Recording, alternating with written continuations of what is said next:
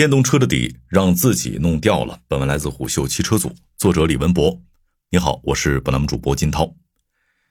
在经典赛车游戏《马里奥赛车》中，有这么一种令人欲罢不能的比赛模式——道具赛。在这种模式下，你可以一边飙车，一边吃各种稀奇古怪的道具，然后在合适的时机将它们向你的对手大力的扔出去。这些道具可以影响对手的行驶。比如香蕉皮可以让对手天旋地转，炸弹可以让对手原地升天，闪电可以让对手瞬间变小，看起来很痛快，玩起来很过瘾。但是如果有一天游戏场景在现实世界复现，而且就发生在你身边，面对前车投下的道具，你又会怎么做呢？比如最近在成都街头就有一台智能电动车抛下了它身上最重磅的道具——一包电池。尽管电动车在过去几年奉献了无数掉底子的地狱笑话。但像这样实打实的掉底子，确实是头一回。网友们纷纷调侃：“这是电车最新功能，电池故障弹射出舱，真正的车电分离。十二万的车掉了十万的装备。”但玩归玩，闹归闹，我们不能拿安全开玩笑啊！在车辆正常行驶、路面没有起伏、底盘没有磕碰的情况下，电池包从底盘脱离，这本身就是一件诡异的事儿。那么事故背后的原因到底是电池包因为工作强度太大，所以不想干了，直接躺平摆烂，还是某家造车新势力正在测试前沿科技无电行驶，以便加速世界向可持续能源的转变呢？又或者是车主对车机发布了不当的语音指令，导致智能电动车当街表演行为艺术呢？我们今天呢就来揭一下电动车的老底，看看这电池是怎么掉在地上的。先来理清事实。根据沸点视频公布的现场画面判断，电池包掉落的车型是今年三月发布的来自曹操汽车品牌旗下的首款车型曹操六零。这是一款专门为共享出行定制的车型，有两款配置，都搭载了来自宁德时代的五十一点八度磷酸铁锂电池。公开信息显示，曹操六零由曹操出行负责产品定义和智能开发，吉利集团负责整车开发与生产。最大的产品亮点是支持换电，并且整个换电过程可以在一分钟内完成。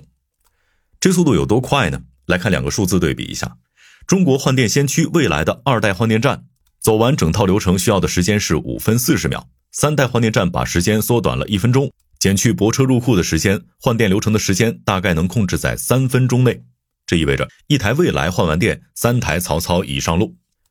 曹操六零能实现极速换电，其实是一家名叫意义互联的公司在做技术支撑。这家公司成立于二零一六年，由吉利汽车百分百控股，并其实是专注换电领域的科技创新企业。电池包掉落事件发生后，意义互联发表了情况说明。他们表示，当时换电站正在进行适配新车型电池的安装调试，因为工作人员操作疏忽，才导致了电池脱落。更进一步的消息是，当天这辆车在不同换电站之间移动，让各换电站来适配电池，并没有像日常一样由机器人来进行电池的安装，而是由人工进行调试安装的。工人在紧固螺栓过程中手工操作没做到位，固定螺栓没能发挥作用，所以就判定成了特殊情况下的人为失误。这里的关键词是螺栓。目前市面上主流的换电机构连接路线有两条：卡扣式与螺栓式。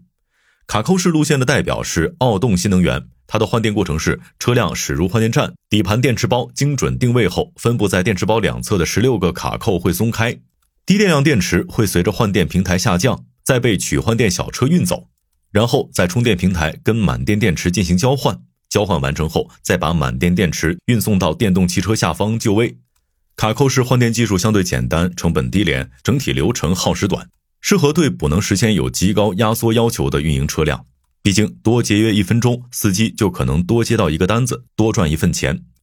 螺栓式路线的代表是大家熟悉的蔚来，在确定采用螺栓式连接前，蔚来的工程师团队被安全、质量、体验这个机械行业魔鬼三角折磨得非常痛苦。提高可靠性必须拧紧螺栓，而拧得越紧就越影响下次的拆卸；提高拆卸方便性又会影响可靠性。反复装卸也容易造成零件疲劳，降低耐久性。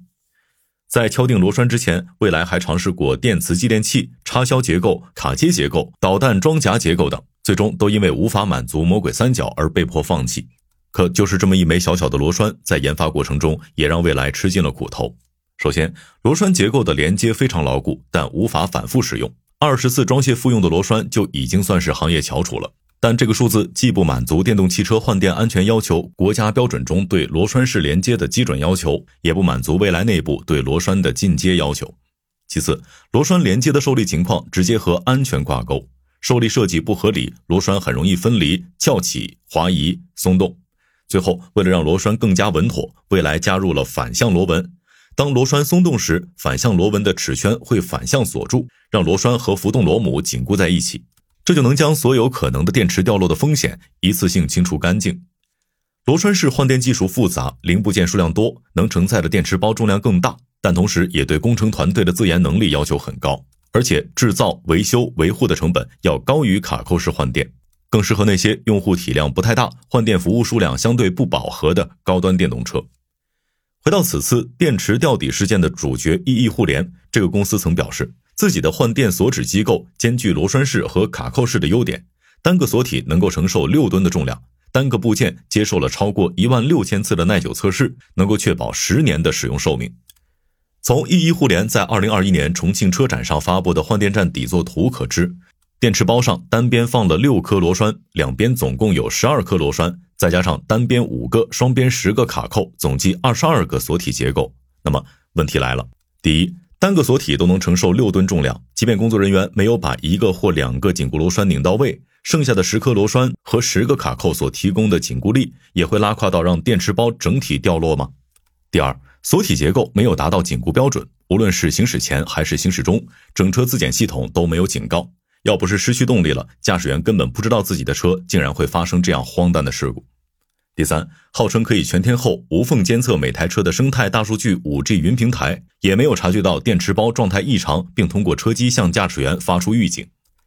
人工失误已然发生，车辆自检、云端监测两大安全守门员系统同时失效，三个巧合同时发生在一台车上，多少让人感觉有些蹊跷。当然，电动车老底掉了这件事儿。也可以从高情商角度进行解读，那就是电池故障弹射出舱，为电动车安全再添一道保障。这样舍单体保全车的思路，在燃油车时代是有先例的。对汽车稍有了解的人都知道，来自瑞典的汽车品牌沃尔沃在碰撞安全领域有一个绝招——丢轮保命。简单来说，就是当车辆遭受撞击时。铁质模块会尽快将前轮削掉，迅速卸力，让车轮从侧方位飞出，避免车轮等零部件入侵乘客舱或动力电池包，从而避免车辆对驾驶员的二次伤害。对电动车来说，最大的安全隐患来自电池包内热失控而引发的自燃。如果车辆可以在监测到电池包状态异常、即将发生自燃时，第一时间主动断开底盘和电池包之间的锁体结构，让电池包掉落在地。车体本身会在惯性的作用下继续向前行驶十几米，那么就可以给车内人员更充分的逃生时间。从落地难度上看，电池弹射更适合那些支持换电的车型。